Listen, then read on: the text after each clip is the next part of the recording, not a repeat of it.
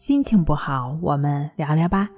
关系五分钟等于放松一整天。大家好，我是重塑心灵心理康复中心的刘老师。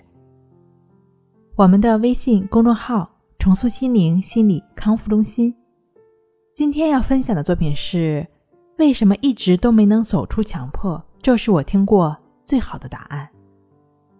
对于强迫症患者来说，往往当自己陷入到症状深处的时候，发现自己不能够正常生活了，就会心急如焚的去寻找解决之道，寻找心理咨询，寻找各种的心理疗法来解决自己的问题。当一个神经症患者找到了森田疗法，往往第一点就有顿悟的感觉，哦，原来是这样。由于自己在症状极度的痛苦折磨中，什么都抱着试试看、不执着的态度，试试森田的顺其自然、为所当为吧。往往患者一开始会收获到不错的效果，心情也开始舒展开来了。嗯，我终于找到解决的方法了。但是问题就是这么简单吗？遇到森田疗法，把森田理论作为自己心中的理论指导。症状就永远消失了吗？就是这样简单，强迫症就不会强迫了吗？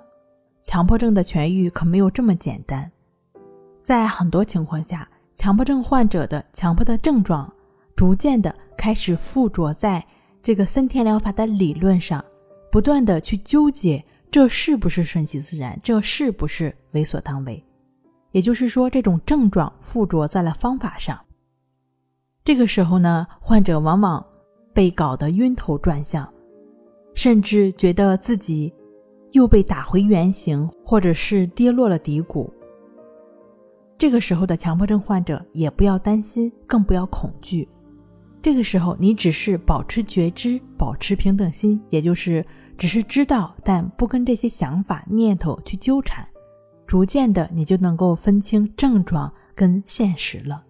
对于这种情况的出现呢，建议强迫症患者最好能够通过意志法，也就是意识如此的练习，帮助自己与当下同在，逐渐的做到顺其自然，做到为所当为。亦是如此的具体练习方法呢，可以参见音频《一句话治好强迫症》。